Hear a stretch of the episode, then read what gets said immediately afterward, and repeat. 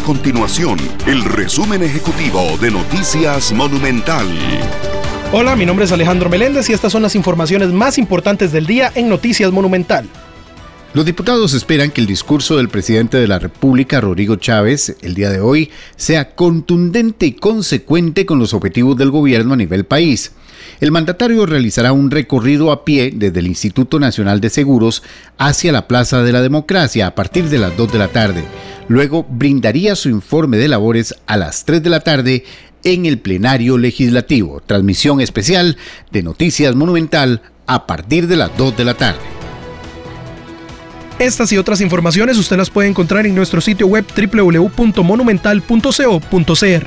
Nuestro compromiso es mantener a Costa Rica informada. Esto fue el resumen ejecutivo de Noticias Monumental.